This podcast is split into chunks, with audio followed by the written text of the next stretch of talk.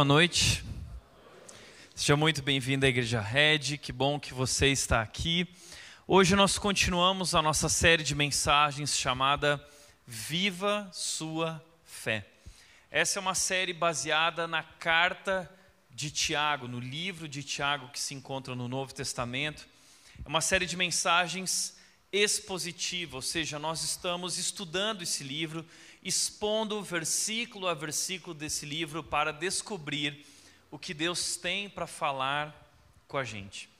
E Deus tem falado tanto com a gente através desse livro que é especial, porque Tiago foi a primeira carta do Novo Testamento a ser escrita. É o primeiro livro do Novo Testamento.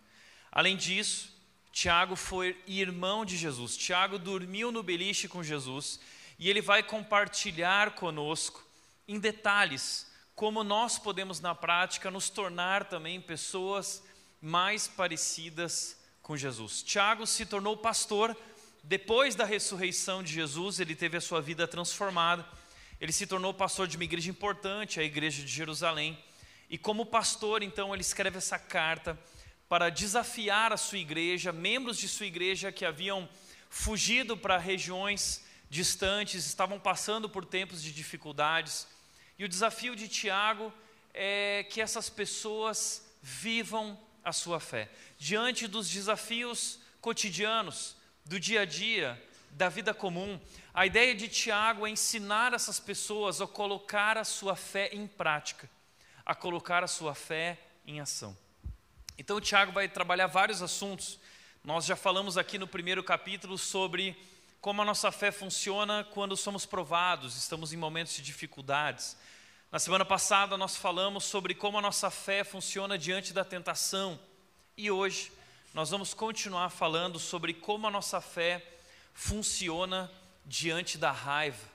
Como nós colocamos a nossa fé em ação quando nós ficamos irados. E talvez já tem gente cutucando o marido, tá vendo? Fala, Deus, né? Fala com a minha esposa, fala com ele.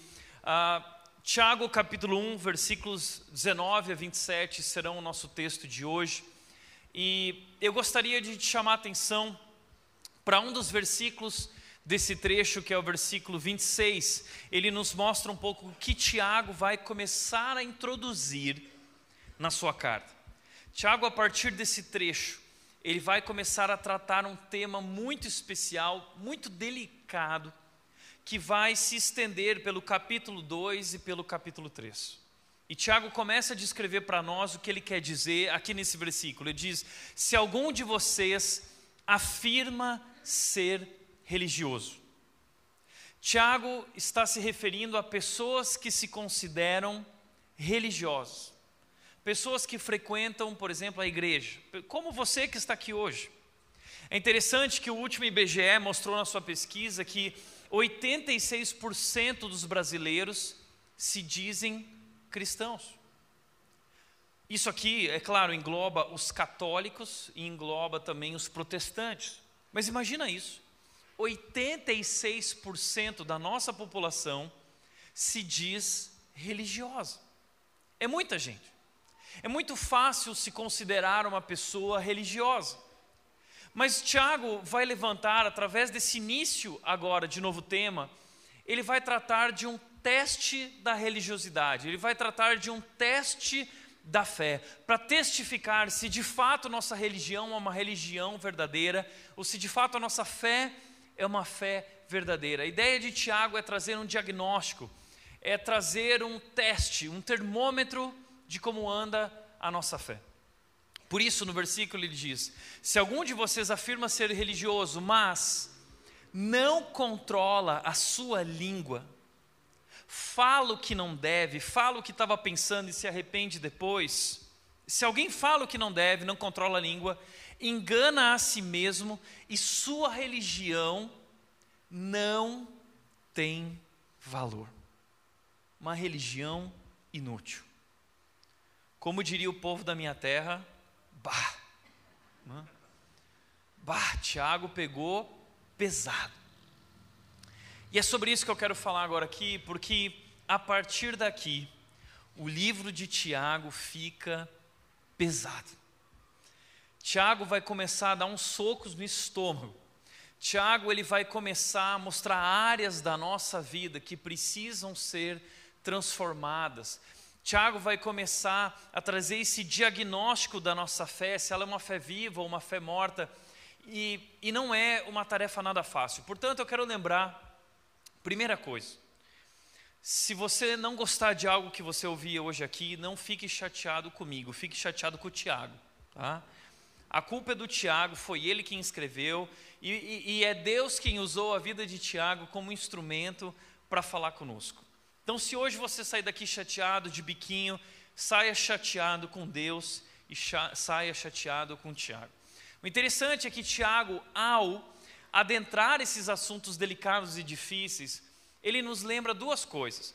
A primeira coisa que ele nos lembra, e ele usa duas vezes a palavra pai para se referir a Deus, mostrando que nós temos um bom pai que se importa com nossas vidas e que tem um projeto, um plano para as nossas vidas. E o seu plano é nos fazer maduros. Deus está trabalhando em nós para nos tornar filhos maduros, mais parecidos com Jesus. Então nós precisamos lembrar que nós estamos nas mãos de um bom Pai, nós podemos confiar no tratar e no caminho, nas instruções desse Pai. A segunda coisa que Tiago vai dizer a nós ao adentrar esse assunto difícil e delicado, ele usa três vezes a palavra no grego agapetos. A palavra agapetos vem da palavra agape, que é amor. E ele usa essa palavra agapetos para dizer a nós amados. Ele vai usar três vezes a palavra amados, mas sabe por que, que ele usa? ele usa para amortecer um pouco a pancada. Tá? Então ele vai dizer assim: meus amadinhos, meus amados, meus queridos, é o seguinte, ah, essa é a verdade. Tá? Então, para começarmos a mensagem de hoje, eu vou dizer isso, meus amados, o que Tiago quer mostrar a nós é o seguinte: Tiago quer mostrar a partir daqui que existem dois tipos de cristãos. Existe um cristão falso e existe um cristão genuíno.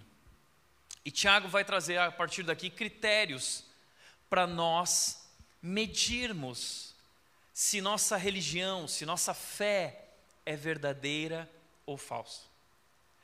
Então, hoje eu quero começar com dois critérios. Nos próximos domingos trabalharemos outros critérios que nos ajudam a diagnosticar a saúde da nossa fé. Mas hoje eu quero trabalhar dois, e a primeira pergunta que eu quero fazer para você é: você é um cristão genuíno? A sua fé é uma fé verdadeira? Pois bem, eu quero te munir de ferramentas, de critérios para você poder uh, fazer essa autoanálise na sua vida. E a primeira coisa que Tiago vai nos dizer é que um cristão genuíno é alguém que tem uma vida centrada na palavra de Deus. Um cristão genuíno é alguém que tem uma vida centrada na palavra de Deus. E o que significa ter uma vida centrada na palavra de Deus? Tem a ver com a nossa atitude para com a palavra de Deus. E Tiago vai nos trazer três atitudes que nós devemos ter diante da palavra. Primeira coisa que Tiago vai começar dizendo, ele vai dizer: portanto, removam toda impureza e maldade e aceitem humildemente a palavra. Tiago está dizendo que a nossa primeira atitude para com a Bíblia deve ser recebê-la, de coração aberto, de ouvido aberto, para entender o que Deus está nos instruindo, o que Ele está nos mostrando.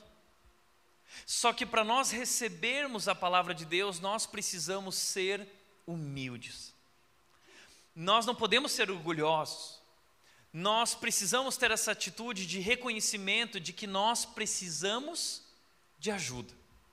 Como disse o Tim Keller, que faleceu na sexta-feira e nós agradecemos a Deus pela vida desse grande teólogo, pastor que tem influenciado nossas vidas como pastores, nossa igreja. Então celebramos, e ele está hoje na mensagem aqui para a gente celebrar a vida dele. Ele disse o seguinte: quando você abrir a sua Bíblia, deixe de lado essa necessidade de ser forte, capaz e independente e peça a ajuda de Deus. Essa atitude que nós precisamos ter para com a Bíblia. Reconhecer, em primeiro lugar, reconhecer que ela é de fato a palavra de Deus. 2 Timóteo 3,16 diz que toda escritura, toda palavra é inspirada por Deus. O autor desse livro é o próprio Deus. E Paulo diz a Timóteo o seguinte, em 2 Timóteo 3,16: E esse livro é útil, muito útil, para nos ensinar o que é a verdade, o que é certo e errado, o que é correto. Portanto, ele vai dizer, e nos corrigir, esse é um livro, a relação que nós temos com a Bíblia não é uma relação fácil, porque a Bíblia é um livro que nos corrige. A Bíblia é um livro que mostra o que está certo e o que está errado na nossa vida. É por isso que esse livro é tão odiado por tantas pessoas, porque esse livro revela a verdade. E se nós estamos diante da verdade, que revela quem nós somos, revela quem Deus é e revela quem nós somos, nós precisamos aceitar essa revelação com humildade, recebê-la e permitir que ela encontre lugar em nosso coração para que ela possa brotar, crescer e frutificar. O problema é que a Bíblia nos confronta. A Bíblia muitas vezes vai tocar em assuntos difíceis, assuntos delicados. E a atitude muitas vezes do mundo, e nossa atitude, é como a atitude da Xuxa, que recentemente disse o seguinte: a Bíblia deveria ser reescrita porque tem muita coisa lá que não é coisa boa. Então, a atitude de muitas pessoas é assim, porque nós queremos um Deus que concorde com a gente. Nós queremos um Deus que não nos confronte. A gente quer um Deus versão Xuxa, né? Tudo que eu quiser, o cara lá de cima vai me dar. Né? O problema é que quando nós nos aproximamos desse livro, nós descobrimos que esse Deus tem um plano para as nossas vidas e ele vai fazer as coisas do seu jeito e não do nosso jeito. E a única maneira de fazer parte dessa família de Deus é eu me submeter aos planos dele, ao propósito dele, aos mandamentos dele. Portanto, Tiago está dizendo: aceitem humildemente a palavra, é receber, e ele continua dizendo que lhes foi implantada no coração. Aqui, quando Tiago fala de lhes foi implantada no coração, ele está remetendo, ele está nos trazendo uma referência daquelas palavras, provavelmente aquelas palavras de Jesus em Mateus 13, onde Mateus descreve a parábola do semeador que Jesus contou. Jesus falou a respeito desse homem que estava lançando sementes no solo. Ele lançou algumas à beira da estrada, algumas caíram à beira da estrada e elas não brotaram porque as aves vieram e as levaram. Outras sementes caíram em solo rochoso. Elas brotaram, mas elas morreram logo e secaram porque o solo não tinha profundidade estava no rasinho. Outras caíram no meio dos espinhos. E quando elas começaram a crescer, elas foram sufocadas pelos espinhos, as preocupações da vida. Mas outras sementes caíram em solo fértil. E essas sementes brotaram, cresceram e frutificaram muito. E aí então, Jesus diz que o nosso coração é como aquele solo fértil. É isso que Tiago está dizendo a palavra que lhes foi plantada no solo do coração de vocês. E a pergunta que Tiago está levantando a nós é essa: o nosso solo tem sido um solo fértil? Marcos capítulo 4, versículo 22, há um versículo famoso que era muito usado nas igrejas para dar medo nos crentes, que dizia o seguinte: Não há nada que esteja oculto que não será revelado. E aí o pastor pregava isso, não há nada que esteja oculto que não será revelado. E a gente tremia na base. e a gente já imaginava que lá no céu ia ter um telão gigante passando na nossa vida, né? E Jesus ia estar lá apontando, né, dizendo, ó, oh, aqui ó, Tiago, ih, olha lá, ninguém sabia, mas olha o que o Tiago fez naquele momento, né? E aí tudo que está oculto será revelado. Só que essa interpretação está errada. Porque esse versículo, ele faz parte também do contexto maior da parábola do semeador descrita por Marcos. E o que ele está querendo dizer é o seguinte: tudo que está oculto será revelado, ou seja, aquilo que está dentro de nós vai vir à tona em algum momento. E o grande teste da fé é o fruto que nós produzimos. Guarda isso. O grande teste da fé é o fruto que nós produzimos. Não se engane, Tiago não está dizendo que a fé se dá por obras, não. Tiago não está dizendo que nós ganhamos ou conquistamos a salvação fazendo algo, não. A salvação é pela fé em Cristo Jesus, o nosso Salvador. Porém, essa salvação é acompanhada de uma transformação. Essa é a característica da verdadeira salvação. O grande teste da salvação e da fé é o fruto que nós produzimos. Então, se nós temos um coração fértil, que recebe a palavra de Deus, que tem uma fé viva, nós frutificamos, o nosso comportamento é transformado, o nosso caráter é renovado, nós somos transformados por Deus. É por isso que ele continua dizendo: pois ela tem o poder para salvá-los. Hebreus 4,12 diz o seguinte: a Bíblia, a palavra de Deus, é viva e poderosa. O que significa isso? Uh, lembra de Gênesis, quando a terra era sem forma e vazia e só havia escuridão? A palavra de Deus, tudo começa com a palavra de Deus. O que acontece? E Deus disse: Deus disse: haja luz e houve luz. Quando Deus fala a sua palavra, então o mundo vem à existência e a luz dissipa a escuridão e, e o mundo começa a ganhar forma, significado, sentido, harmonia. Então a mesma palavra de Deus que atuou sobre a criação, transformando o caos, é a mesma palavra disponível a nós, sobre nossas vidas, que pode transformar a escuridão da nossa alma, trazendo significado, trazendo sentido, renovando todas as coisas. A mesma palavra que tinha poder para fazer grandes coisas na criação, é essa palavra que tem grandes poderes para fazer grandes coisas na tua vida. Mas para isso, nós precisamos receber humildemente. Por isso, Tiago também diz: portanto, removam toda impureza e maldade. Porque quando Deus disse haja luz, a luz dissipou a escuridão. Então, quando Deus entra com Sua palavra em nossas vidas, a palavra de Deus vai dissipando a maldade, vai dissipando a impureza, vai retirando de nós tudo aquilo que não é bom, tudo aquilo que não foi criado por Deus, que é consequência do pecado, e Ele vai restaurando todo o nosso ser. Entenda isso. Jesus não morreu numa cruz apenas para perdoá-lo. Jesus morreu numa cruz para também purificá-lo completamente. Deus quer nos tornar novas pessoas. O propósito de Deus na sua vida não é apenas levá-lo a um destino. O propósito de Deus na sua vida é te tornar uma pessoa completamente nova. E Ele vai fazer isso ao longo de todo o processo até nós chegarmos naquele destino. E portanto, Deus está nos convidando, Tiago está nos falando sobre deixar Deus agir em nós, recebendo a Sua palavra, compreendendo que ela é a verdade, compreendendo a autoridade que ela tem e recebendo ela como um solo fértil para que possa brotar, crescer e frutificar. E ele continua dizendo: não se limitem, porém, a ouvir a palavra, porque muitas vezes a palavra entra por um ouvido e sai pelo outro. Tiago diz: coloquem ela em prática, do contrário, só enganarão a si mesmos. Tem muita gente se enganando, que está ouvindo, ouvindo, ouvindo, mas tudo que ouve não gera transformação, porque não encontra um solo fértil.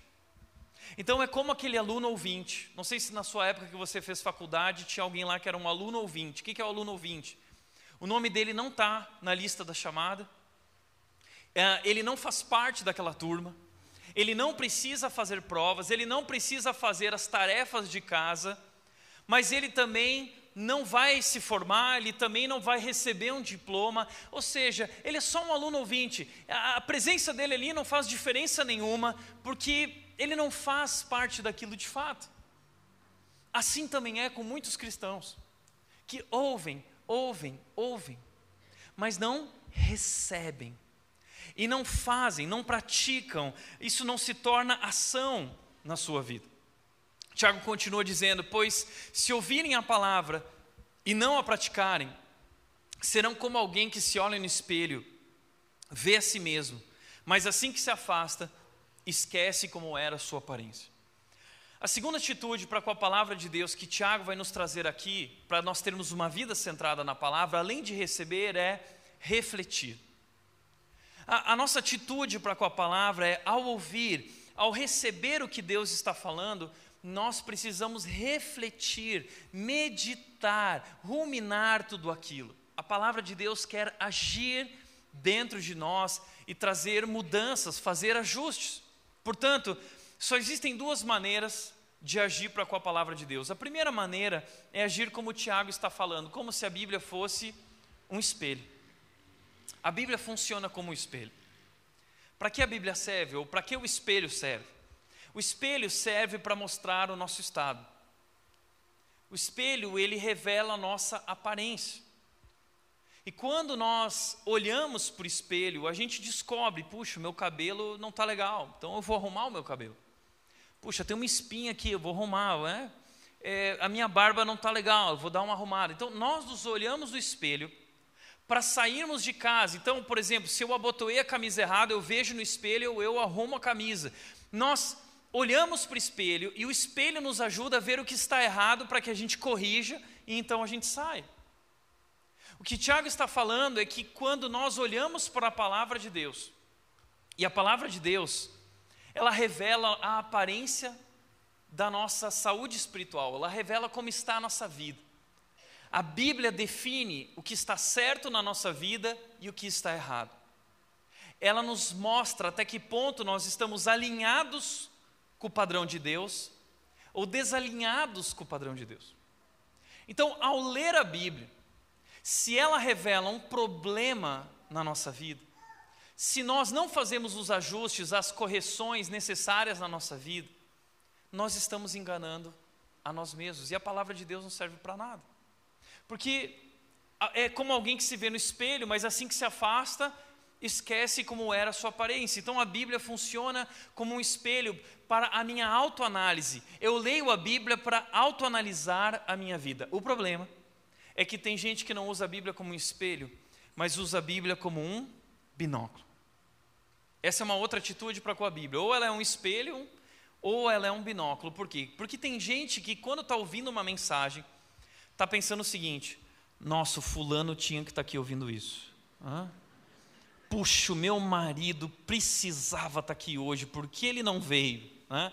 Então, muitas vezes, nós usamos a Bíblia para enxergar as falhas na vida das outras pessoas. Jesus falou sobre essa mania que nós temos de ver o cisco no olho da outra pessoa e não enxergar a trave que há no olho. E Jesus diz o seguinte: primeiro corrijam o que há de errado na vida de vocês, ou seja, a Bíblia foi escrita para servir como um espelho, para eu autoanalisar, para eu refletir, para eu enxergar o que está errado na minha vida e fazer ajustes na minha vida.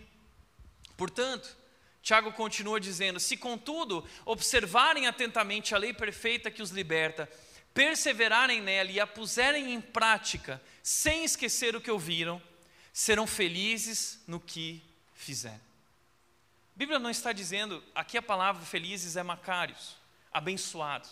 Vocês serão abençoados, entenda. Nós não seremos abençoados ouvindo a palavra de Deus. Nós seremos abençoados colocando em prática a palavra de Deus. Então, nossa terceira atitude para uma vida centrada na palavra de Deus é responder. A nossa atitude diante daquilo que Deus revela e aponta é responder, é praticar, é corrigir, é fazer os ajustes necessários, é aplicar a palavra de Deus à nossa vida. E é aí que nós paramos. Nós lemos, nós ouvimos, mas nós não a colocamos em prática.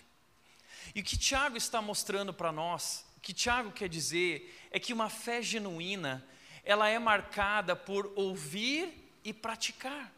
Essa é a equação da fé. O que é uma fé genuína? Fé genuína é ouvir, mais praticar.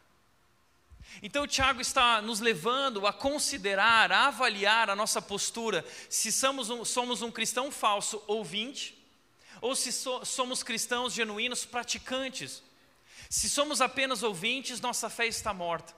Se nós somos praticantes, a nossa fé é uma fé verdadeira, uma fé genuína, uma fé viva.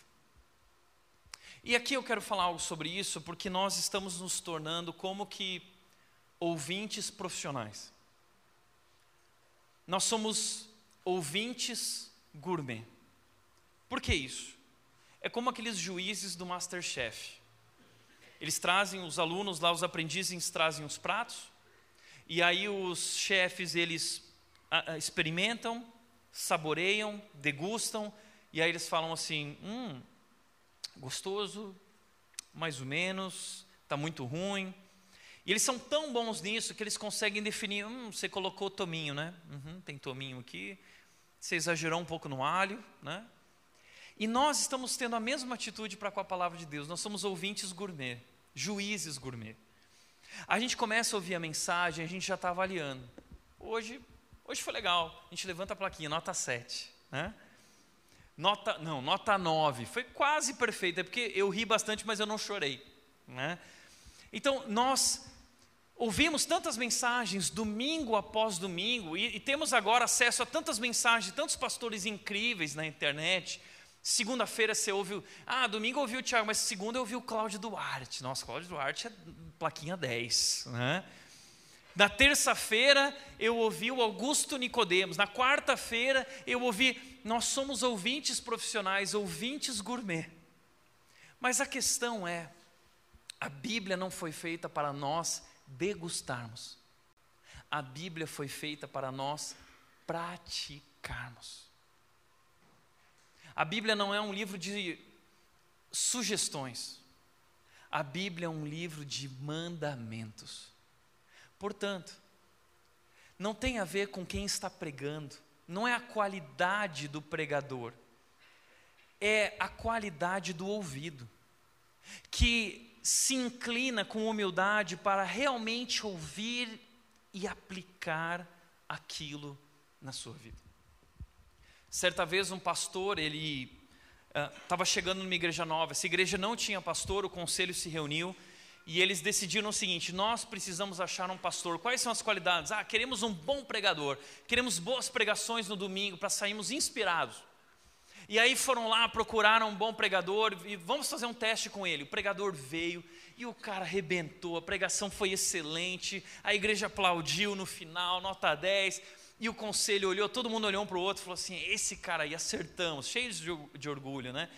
E eles ficaram empolgados. O cara aceitou o convite, o pastor assumiu a igreja. No outro domingo a igreja já estava cheia, né? Porque o pastor novo, bom pregador, e estava todo mundo lá empolgado para a nova pregação. E ele pregou a mesma pregação do domingo passado. E aí o pessoal tomou um susto, o conselho começou a se olhar: o que está acontecendo? Uhum. Vamos aguardar. Pode ser que o pastor tenha um problema de memória, ele esqueceu, acabou repetindo a pregação, mas ele não vai, isso não vai acontecer novamente, né? E aí chegou o terceiro domingo, esse pastor começou a pregar de novo a mesma mensagem. E aí começou o burburinho na igreja, pá, pá, pá, pá, pá, durante a semana, os membros ligando para o conselho, falando: que história é essa? Vocês contrataram um louco, o cara está pregando de novo a mesma mensagem, e aquele rebuliço na igreja, e todo mundo, não, calma, vamos esperar até domingo que vem. Chegou domingo, o pastor foi lá e começou a pregar de novo a mesma mensagem. E aí terminou o culto, a assembleia, reuniram a igreja, pastor, o que está acontecendo? Por que, que você está pregando pela quarta vez a mesma mensagem? Aí o pastor virou para a igreja e disse: Olha, por que eu vou pregar uma nova mensagem se vocês nem começaram a praticar a primeira? Então, primeiro vocês começam a praticar essa mensagem, aí eu posso trocar de mensagem. Vamos se concentrar nessa mensagem agora. Tiago está falando sobre isso. Nós somos ouvintes profissionais, nós somos ouvintes gourmets, estamos nos tornando obesos espirituais. O que é um obeso espiritual? Assim como na vida, a obesidade é quando nós comemos mas nós não gastamos essas calorias, nós acabamos engordando e a obesidade faz mal para a nossa saúde. Da mesma maneira é com a obesidade espiritual. Quando nós ouvimos, ouvimos, ouvimos, ouvimos, mas não praticamos, não colocamos tudo isso em ação, nós estamos nos tornando obesos espirituais. Então, é, é sobre isso que Tiago está falando. E ele diz: observem atentamente a lei, se contudo observarem atentamente a lei perfeita. O que Tiago está dizendo é que existem benefícios ao estudarmos a palavra. Mas entenda uma coisa: Tiago não está dizendo que seremos abençoados se lermos a palavra, mas se nós estudarmos a palavra, é observar atentamente. O nosso problema é que nós somos a geração miojo. A gente gosta de coisas instantâneas. O nosso negócio é versículo do dia. Né? A gente abre o aplicativo lá, versículo do dia. Ah, o Senhor, tá... legal, versículo do dia, estou pronto, estou abençoado para a minha vida. Né? Não. Eu preciso observar atentamente e colocar isso em prática, eu preciso gastar tempo na palavra, e então eu vou colher os benefícios, quais são? Se eu observar atentamente a lei perfeita que liberta, liberdade. Parece um paradoxo, porque a Bíblia traz mandamentos, e mandamentos na nossa mentalidade são coisas que nos restringem. Mas o que Deus está dizendo é que os mandamentos dele nos libertam para nós desfrutarmos verdadeiramente da vida. E não somente isso, Tiago diz que nós seremos felizes, macários, abençoados. A felicidade que nós procuramos está à nossa disposição aqui na palavra de Deus, na obediência à palavra de Deus. Você quer ser feliz no seu casamento? Pratique esse livro. Você quer ser feliz no seu trabalho? Pratique esse livro. Você quer ser feliz diante dos conflitos? Você quer alcançar sucesso verdadeiro de acordo com a, perspectiva de Deus? Pratique esse livro. É a palavra de Deus que tem poder para transformar as nossas vidas, tem poder para salvar, é poderosa para nos salvar. Agora, Tiago vai falar, o primeiro critério de um cristão genuíno é que ele tem uma vida centrada na palavra de Deus. O segundo critério que Tiago vai nos trazer agora, e a gente vai olhar, é que a palavra de Deus transforma as nossas relações. Transforma a gente de uma pessoa egoísta, orgulhosa, por uma pessoa amorosa. E veja o que disse John Piper sobre isso. Se o estudo que você faz da Bíblia está te deixando intelectual orgulhoso, ao invés de fazê-lo amar as pessoas, o seu estudo está errado. A Bíblia, o conhecimento bíblico, o conhecimento sobre Deus e Jesus, desemboca em amor, em compaixão, em relacionamentos transformados. Nos leva na direção do serviço, nos leva de, na direção do lava-pés. E Tiago vai falar sobre isso, dizendo que um cristão genuíno é alguém que tem relações transformadas pela palavra de Deus. Tiago diz: entendam isso, meus amados irmãos, estejam todos prontos para ouvir, mas não se apressem em falar nem em pois a ira humana não produz a justiça divina. Tiago está falando sobre nossas atitudes nos nossos relacionamentos. Tiago está dizendo que a palavra de Deus que entra em nossa vida que encontra lugar em nosso solo fértil, nosso coração, brota, cresce, frutifica, essa palavra transforma a nossa atitude na hora de nós nos relacionarmos com as pessoas. E Tiago está levantando a bola de, do grande segredo dos relacionamentos. Hoje você vai aprender isso. Sabe qual é o grande segredo dos relacionamentos? Se chama comunicação. O problema pelo qual nós enfrentamos tantos conflitos nos relacionamentos é porque nós não sabemos nos comunicar. E por que nós temos tanta dificuldade de comunicação? Sabe por quê?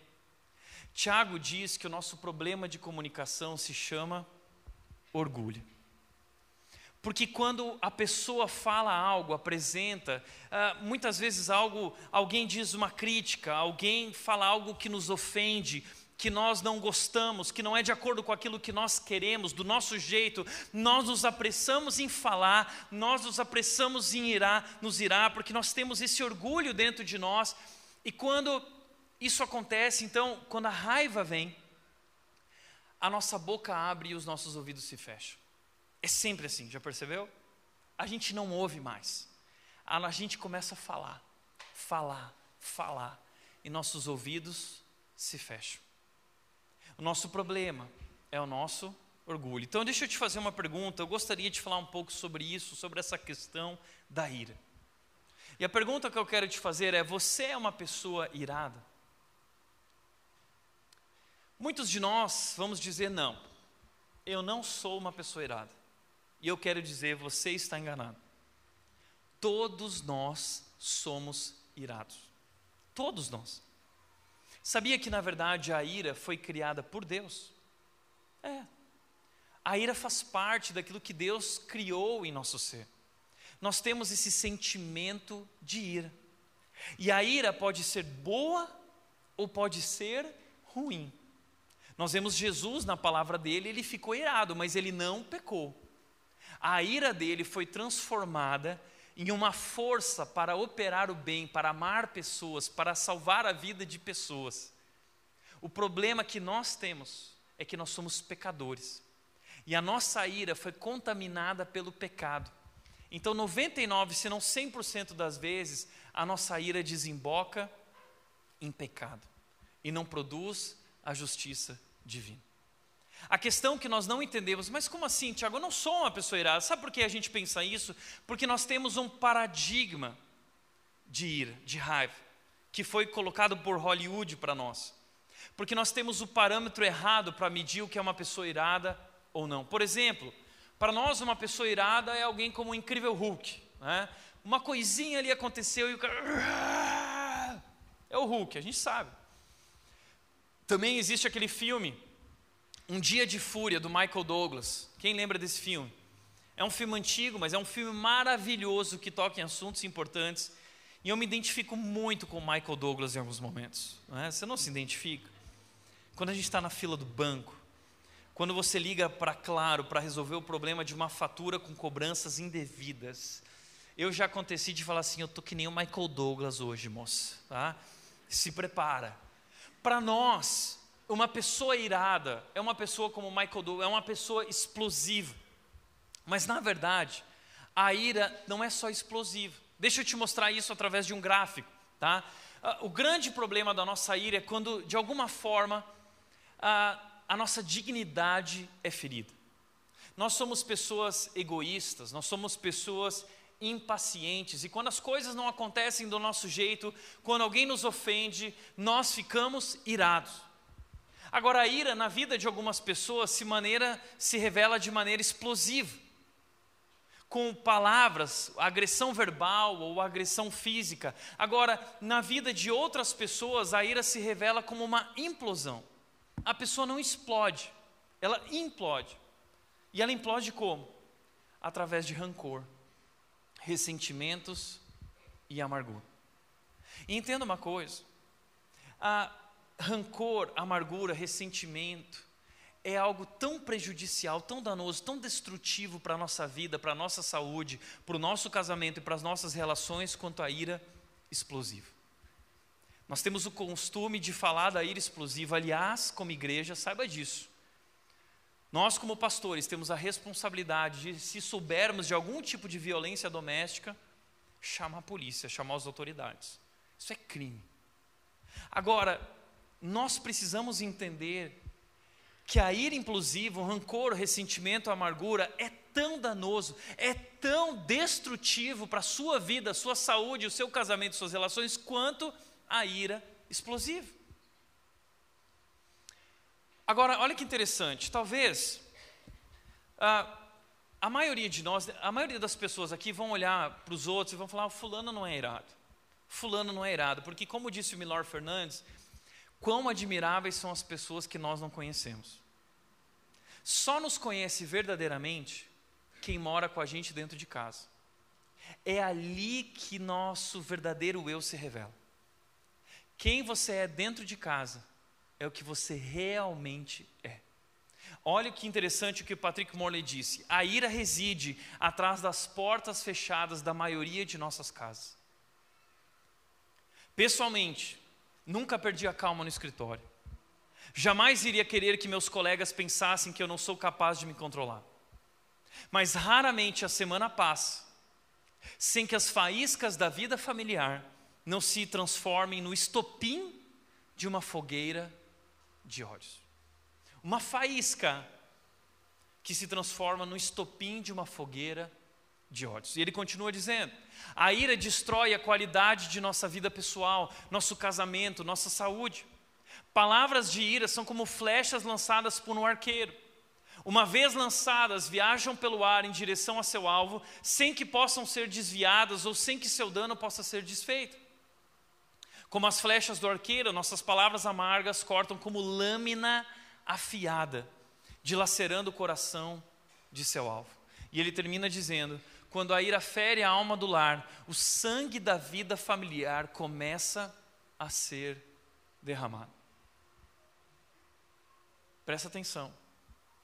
Tem muitas famílias aqui que estão sangrando, porque têm sido feridas pela ira de um homem violento, de uma mulher amargurada, de pessoas que guardam rancor, ou de pessoas que agridem de forma verbal ou até física.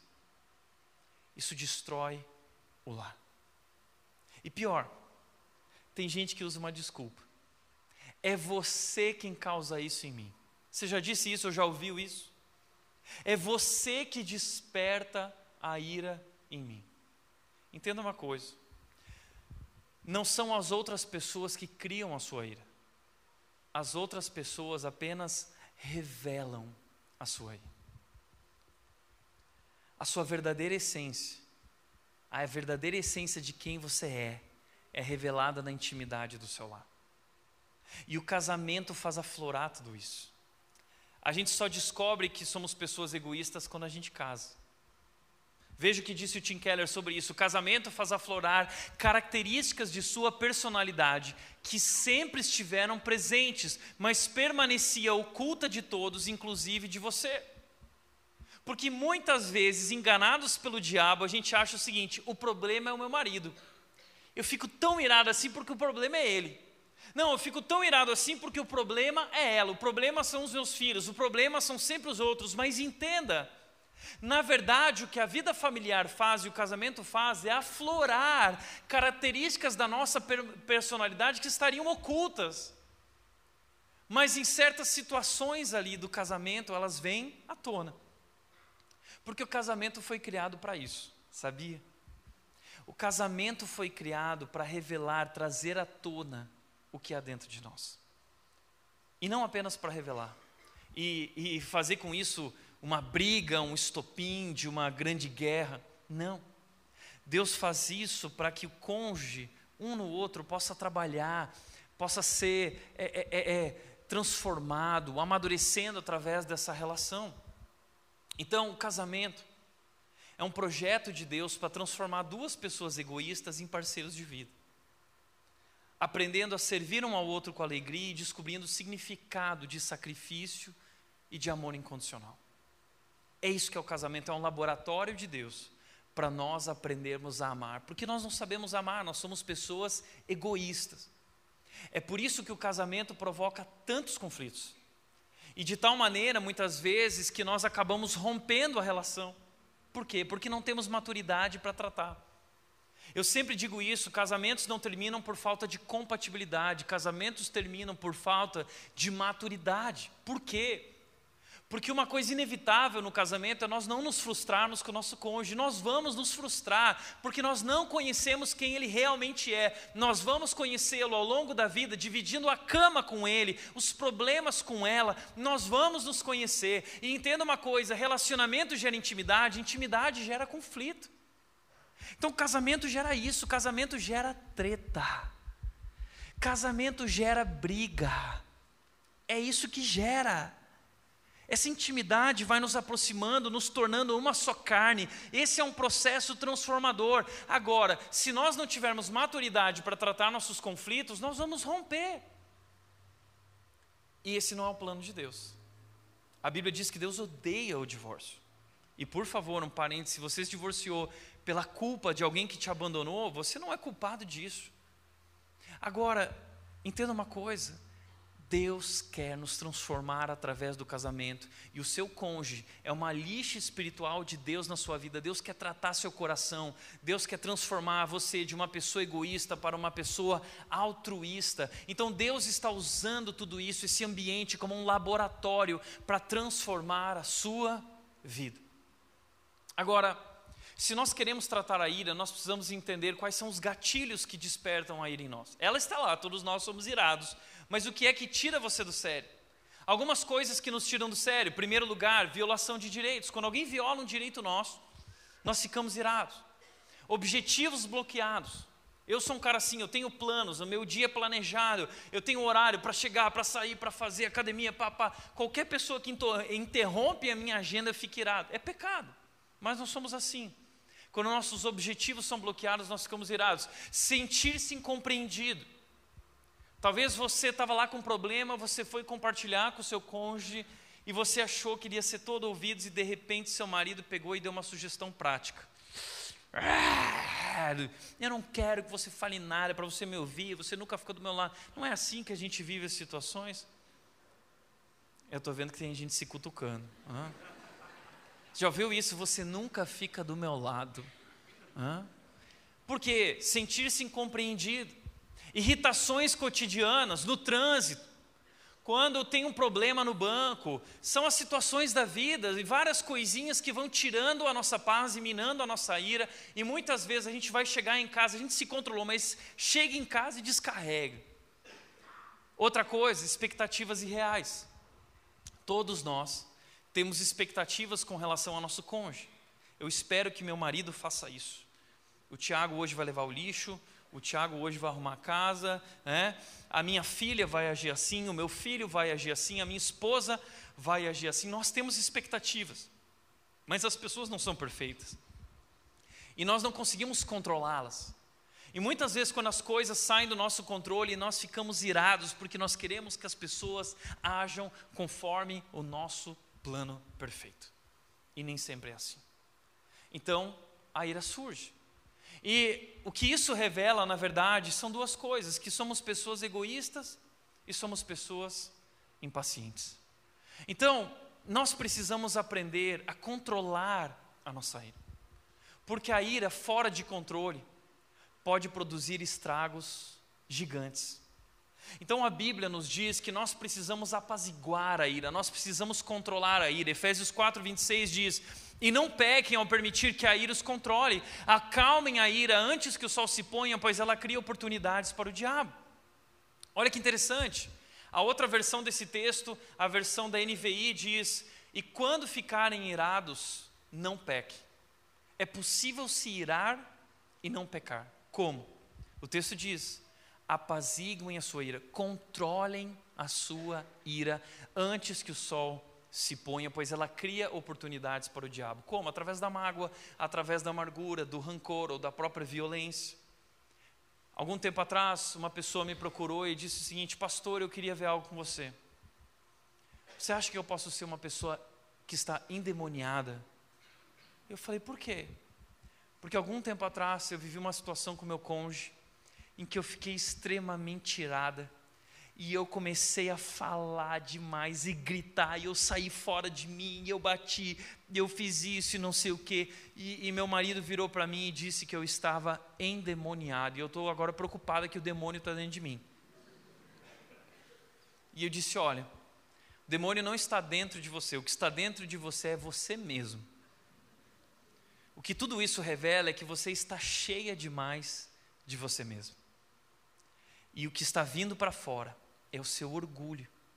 Agora, o diabo usa isso, o diabo usa a nossa ira como um instrumento dele para ferir pessoas, destruir famílias, destruir relações. O diabo usa nossos pontos fracos e a nossa ira para operar o mal.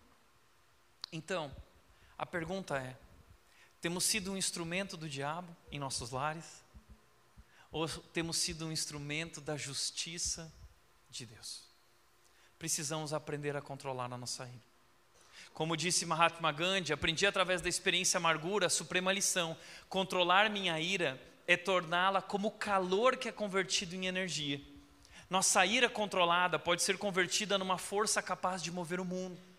Sim, nós podemos canalizar a nossa ira para algo positivo. Semeie um caráter e colherás um destino. Então, como canalizar a nossa ira para transformá-la em algo bom. Como vencer a ira? Primeiro lugar, eu diria, aprenda a se calar e se controlar. Compreenda, como nós falamos aqui, quais são os gatilhos, o que desperta a sua ira, o que te tira do sério. E assuma o controle. Reconheça esses momentos, prepare-se pela, pela manhã desenvolvendo essa mentalidade de se controlar. E se a nossa reação natural é abrir a boca e fechar os ouvidos, a gente precisa ser renovado e ser transformado. A gente precisa agora começar a fechar a boca e abrir o ouvido. Então, na próxima situação que acontecer, ao invés de ser rápido para falar, seja rápido para se calar. O Tiago falou ficar quieto, eu vou ficar quieto. Né? E abre o ouvido. E começa a ouvir e fazer esse exercício. Porque, como disse o Ronaldo Lidório no seu livro Liderança e Integridade, ele disse o seguinte: quando sofremos oposição, Calar-nos deve ser a nossa primeira atitude. Isso porque sempre há a possibilidade de a crítica, mesmo a que se mostra ofensiva ou hostil, ter fundamento. E isso só saberemos depois de um tempo de meditação. Já parou para pensar nisso? Que talvez a crítica tem fundamento? E é por isso que ela machuca tanto e fere tanto? E talvez Deus está usando aquela pessoa como um instrumento para nos alertar, nos fazer acordar. Então nós precisamos parar e ouvir, e fazer esse exercício de refletir sobre isso. E olha que interessante, é, eu gosto dessa postura do Ronaldo, porque ele nos ensina qual deve ser nossa atitude para com a crítica. Em primeiro lugar, não jogue fora a crítica, não joga fora, não despreza a crítica. Tenha humildade para ouvir e para refletir. Talvez seja uma crítica que pode te ajudar a transformar algo que Deus quer fazer na tua vida. Agora, se a crítica não apressa, é uma crítica destrutiva, joga fora, ok? Ele vai dizer também: não durma com a crítica. Não fica guardando isso no teu coração, não deixa só se pôr sobre, a sobre essa crítica a saída no seu coração. Não durma com ela.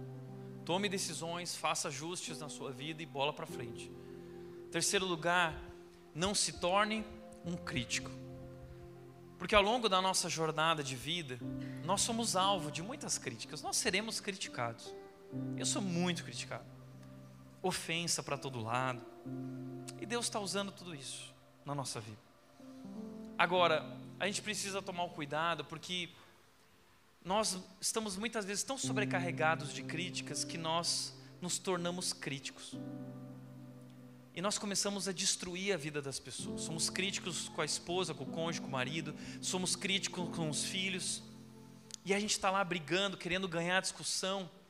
Mas já parou para pensar nisso que ganhar a discussão envolve perder uma relação? Nós não estamos ali para ganhar a discussão, não estamos ali para destruir as pessoas e mostrar que somos melhores, nós estamos ali para edificar o nosso lar. Nós estamos ali com sendo convidados para agir com o coração de Deus e amar as pessoas. Então, cuidado, porque pessoas feridas ferem. pessoas muito criticadas que se permitem influenciar para crítica se tornam pessoas amargas e críticas. Isso destrói a vida das pessoas. Terceiro, segundo lugar, reflita nas consequências da ira. A Bíblia vai dizer isso em Provérbios 29, 22, que o tolo ele dá vazão à ira e a ira ele faz coisas tolas. Eu teria muitas histórias para contar, mas eu não vou contar porque eu sou uma nova pessoa. Tá? Deus tem transformado a minha ira, eu sou um irado em recuperação. Tá? Todos os dias eu acordo falando, Deus me ajuda a controlar a minha ira. Mas já que eu preciso dar um exemplo, eu vou lembrar só uma historinha. Tá? Quando eu estava saindo de Campinas e falando assim para Deus, eu estava sozinho no carro e eu aumentei o som, uma música cristã estava tocando lá, Rio Song. E eu estava empolgado, eu orei a Deus dizendo: Deus, me faz uma nova pessoa, transforma minha ira. Eu lembro que eu estava orando pela minha ira. E nessa mesma hora, na minha frente, um golzinho branco rebaixado cortou à minha frente. E na hora a ira veio, eu esqueci da oração e eu já fui para o lado, colei do lado do golzinho branco. Quando eu olhei, tinha um dado no meio do carro assim, tinha dois manos de abarreta. Os dois manos de abarreta olharam para mim: o que, que esse cara vai fazer? E eu sou crente, né? Eu sou pastor, não posso falar palavrão. Né? Também não posso fazer sinal com as mãos. E eu fiquei pensando: o que, que eu faço? Né? Parei os dois a olhar: o que, que eu faço? Eu mandei um beijinho. Era o que dava para fazer. Né? Meu amigo, sabe o que aconteceu? Eu fui perseguido até o Viracopos. Eu virei piloto de fuga. Eu liguei para a Nath porque eu achei assim: eu vou parar num cativeiro, vou me esquartejar. E eu liguei para a Nath e falei assim: amor, anota as senhas aí. Te amo. Você está entendendo? A gente faz coisas tolas. E afinal de contas, qual é o resultado da nossa ira? Libere a raiva apropriadamente. Nós temos que aprender a liberar a nossa raiva apropriadamente. Como liberar a raiva apropriadamente? Três dicas rápidas. Primeiro, pratique exercício físico. Vai correr no parque. Ah, entendeu? Eu todo dia seis da manhã acordo, vou para academia, eu descarrego lá. Eu chego pianinho no trabalho, em casa. Segundo, pratique o exercício físico. Segundo, desabafe com Deus jorra diante de Deus a tua ira. Davi fazia isso, praticava esse exercício. Nos salmos imprecatórios a gente vê isso. Ele começava o salmo praguejando, reclamando. Ele começava o salmo irado e ele terminava o salmo transformado. Porque a oração transforma as nossas vidas. Então desabafe com Deus. E terceiro, liberar sua raiva apropriadamente é ter um amigo para raio. Você tem que ter um amigo para raio, tem que ser um amigo sábio nem sempre o cônjuge é a melhor pessoa, tá? Porque o cônjuge às vezes é, vai ouvir a gente, já vai querer corrigir a gente, aí pá, aí viram terceira guerra mundial. Né? Então tem um para-raio, uma pessoa sabe. Eu tenho um para-raio, que é o Tiago Cata, pastor aqui da nossa igreja. O Tiago Cata é meu para-raio, porque o Tiago Cata não tem sentimentos. O Tiago Cata não tem emoções. Já viu o Cata chorar aqui? Não chora. Então eu vou lá, eu, ah, Cata, não sei o que, mando mensagem toda hora. Falo, Cata, passa aqui na minha sala, passa aqui. Estou sempre ali com ele. Então, e eu jorro e eu fico mais em paz. E o Thiago, é, ele ouve, ele, ele, é um bom ouvinte. Então, tenha um amigo para raio, ok? Ande com pessoas pacientes, abra mão da razão. Aliás, esse texto é legal, Provérbios 12, 16 diz: O insensato se ira com facilidade, mas o sábio ignora a ofensa. Olha, nós somos insensatos porque a gente se ira com facilidade. Um comentário no Instagram tira a nossa paz. A gente não consegue mais dormir. A gente quer responder, textão. A gente tem que ser mais sábio. A gente é muito mimimi. Nós estamos nos tornando extremamente sensíveis à opinião e os comentários das outras pessoas. A gente precisa crescer, amadurecer e saber quem nós somos diante de Deus. Não, é, nós não somos o que os outros falam, somos aquilo que Cristo diz quem somos. Mas precisamos aprender a abrir os ouvidos, porque muitas vezes Cristo quer ministrar a nós através de situações assim, pessoas que despertam a nossa ira. Talvez ali Deus está querendo ministrar ao nosso coração. Último, pratique o perdão. Ame, ame. Peça perdão se você passou por cima de alguém, se você feriu alguém com tuas palavras, com teu rancor Peça perdão. Seja humilde. Reconheça. Busque a ajuda de Deus, pedindo que Ele transforme a sua vida, e transforme você de uma pessoa egoísta para uma pessoa amorosa, paciente, compassiva. E perdoe aqueles que te feriram. E perdoar significa perdoar mesmo que ele não esteja arrependido, mesmo que ele não peça perdão. Para o cristão, o perdão é uma obrigação, é um dever. Perdoe. Porque, como disse C.S. Lewis, Deus não nos fez para sermos felizes, Deus nos fez para amar. Não é sobre ganhar discussão, é sobre amar as pessoas como Deus nos ama. Portanto, a oração de São Francisco é muito legal para nós aqui encerrando. Ela diz o seguinte: Senhor, fazei-me instrumento de vossa paz, onde houver ódio, que eu leve o amor. Se houver ofensa, que eu leve o perdão. Onde houver discórdia, que eu leve a união. Onde houver dúvida, que eu leve a fé. E ele diz: Ó oh, mestre, fazei que eu procure mais consolar que ser consolado, compreender que ser compreendido, amar que ser amado. Ó oh Deus, fazei-me de mim um instrumento da vossa paz. Nós somos instrumentos da paz de Deus, do amor de Deus, da justiça de Deus. E é isso que Tiago está falando: compreender que ser compreendido. Em outras palavras, estejam prontos para compreender, estejam prontos para ouvir. E não se apressem em falar, nem se irá, pois a ira humana não produz a justiça de Deus. Deixa eu te falar uma coisa. Como cristãos, nós somos chamados para ser um instrumento da paz, um instrumento da justiça, um instrumento do amor. Temos sido instrumentos do amor e da justiça? Ou temos sido instrumentos do diabo? Às vezes a gente perde oportunidades de ser um instrumento, por conta da nossa ira, do nosso orgulho, do nosso egoísmo. Essa semana, sexta-feira, na verdade, aconteceu algo muito interessante. Eu saí de casa, estava com muita pressa, de manhã cedo.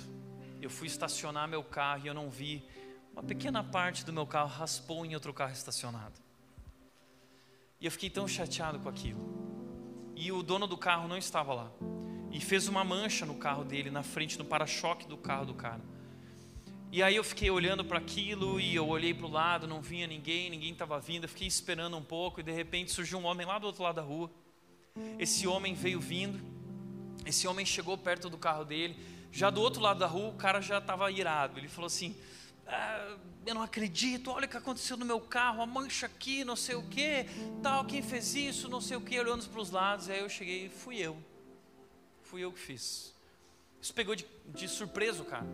Ele podia ter ficado irado comigo. Mas ele começou a esbravejar, falou: caramba, nada dá certo na minha vida, está tudo errado na minha vida. Eu disse, cara, não se preocupa, pega meu contato aqui, vamos, vamos consertar isso, a gente vai resolver as coisas. Ele disse, não, você não está entendendo, cara. Não dá para resolver, o problema na minha vida é gigante. Eu nem vou te falar o que está acontecendo na minha vida, porque, cara, você é um cara bacana que está aqui, eu não vou Aí eu virei para ele e falei assim: Então deixa eu te falar uma coisa. Eu sou pastor. Aí ele olhou para mim: Você é pastor? Sou. Ah, eu não acredito. Ele começou a chorar. Ele, pastor. Eu não acredito. Aí ele abriu o Google e falou assim: Pastor, eu estava aqui no Google agora, eu estava buscando uma música, eu estava pedindo para Deus falar comigo. Aí eu aproveitei a deixa e falei assim: então, pois é, cara, Deus bateu no seu carro. estou aqui. E não vou pagar. E ele começou a chorar, brincando, dizendo: Deus bateu no meu carro, Deus bateu no meu carro. Eu não acredito nisso. Ele parou e falou assim: Mas você é pastor de que igreja? Daí eu falei: Sou pastor de uma igreja chamada Red. Eu não acredito. Minha esposa se batizou no último batismo na Red, pastor. Minha família inteira está frequentando a Red, eles estão orando por mim. Eu falei assim: Deus me mandou aqui para bater no seu carro. Começamos a conversar, trocamos telefone, temos conversado constantemente. Hoje de manhã, a, a, o Hermes estava aqui, o Hermes estava aqui e ele foi me procurar no final do culto e ele falou: Tiago, você não sabe o quanto a minha família orou pela minha vida. E você não imagina o que Deus está fazendo na minha vida, a partir daquele momento. Está entendendo que às vezes um momento que podia se transformar em derramar de ódio se torna um momento onde Deus age e nós nos tornamos instrumentos da paz, instrumentos de justiça. Quantas oportunidades nós temos perdido? É por isso que Tiago está dizendo: a religião pura e verdadeira aos olhos de Deus, a religião pura e verdadeira é essa. Primeiro, cuidar dos órfãos e das viúvas em suas dificuldades, isso é serviço, e não se deixar corromper pelo mundo, isso é santidade. Ou seja, um cristão genuíno é alguém que vive uma vida de santidade, que não se deixa influenciar pelo mundo, e é uma pessoa que se move na direção do outro. Uma vida de serviço, uma pessoa que se importa com as outras pessoas e não consigo mesmo que olha para quem ninguém olha, que se importa com os fracos, com os vulneráveis, com os invisíveis, alguém que se importa com aquilo que Deus se importa, alguém que ama como Deus ama. Nós estamos sendo chamados para ser assim, instrumentos de Deus. Essa é a preocupação de Tiago. Enquanto aqueles cristãos estão olhando para a sua vida e reclamando da sua vida, Tiago está dizendo: Deus está dando uma oportunidade para vocês serem instrumentos servirem no mundo, porque tem muita gente precisando de ajuda. Portanto, onde quer que estejamos, por mais velhos que sejamos, não é tarde para aprender, para mudar ou para partir em uma jornada diferente. Não é tarde demais para levar a sério Jesus.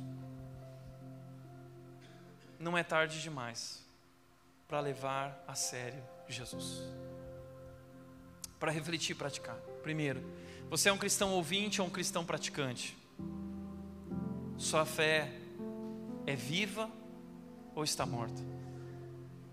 Segundo, o que tira você do sério? Você acha que sua ira é uma reação adequada? Você acha que sua ira está produzindo a justiça de Deus? Você é um instrumento de Deus, de paz, de amor? Terceiro e último lugar, Reconheça o seu pecado e peça para Deus transformá-lo numa pessoa não egoísta e paciente. Amém? Feche seus olhos. Pai querido, nós queremos te agradecer pela tua palavra, que é viva e poderosa, e que penetra o mais profundo da alma. E hoje tua palavra, Deus, penetrou profundamente revelando áreas da nossa vida ocultas, intocáveis. A tua palavra nos corrige, nos confronta, nos quebranta. Mas Deus, como é bom saber, Deus, que o Senhor é um bom Pai. E como um bom Pai, está nos tirando da nossa zona de conforto para nos fazer crescer, amadurecer, nos tornar mais parecidos com Jesus e nós aceitamos a tua autoridade, a autoridade da tua palavra, nós recebemos e nós queremos responder a tua palavra. Dá-nos sabedoria, Deus, para viver de acordo com a tua palavra, para colocar a nossa fé em ação. Nós queremos ser praticantes e não apenas ouvintes. Por isso encerramos essa noite colocando nossas vidas diante de ti, clamando que o Senhor nos transforme com tua graça e amor. Em nome de Jesus. Em nome de Jesus. Amém.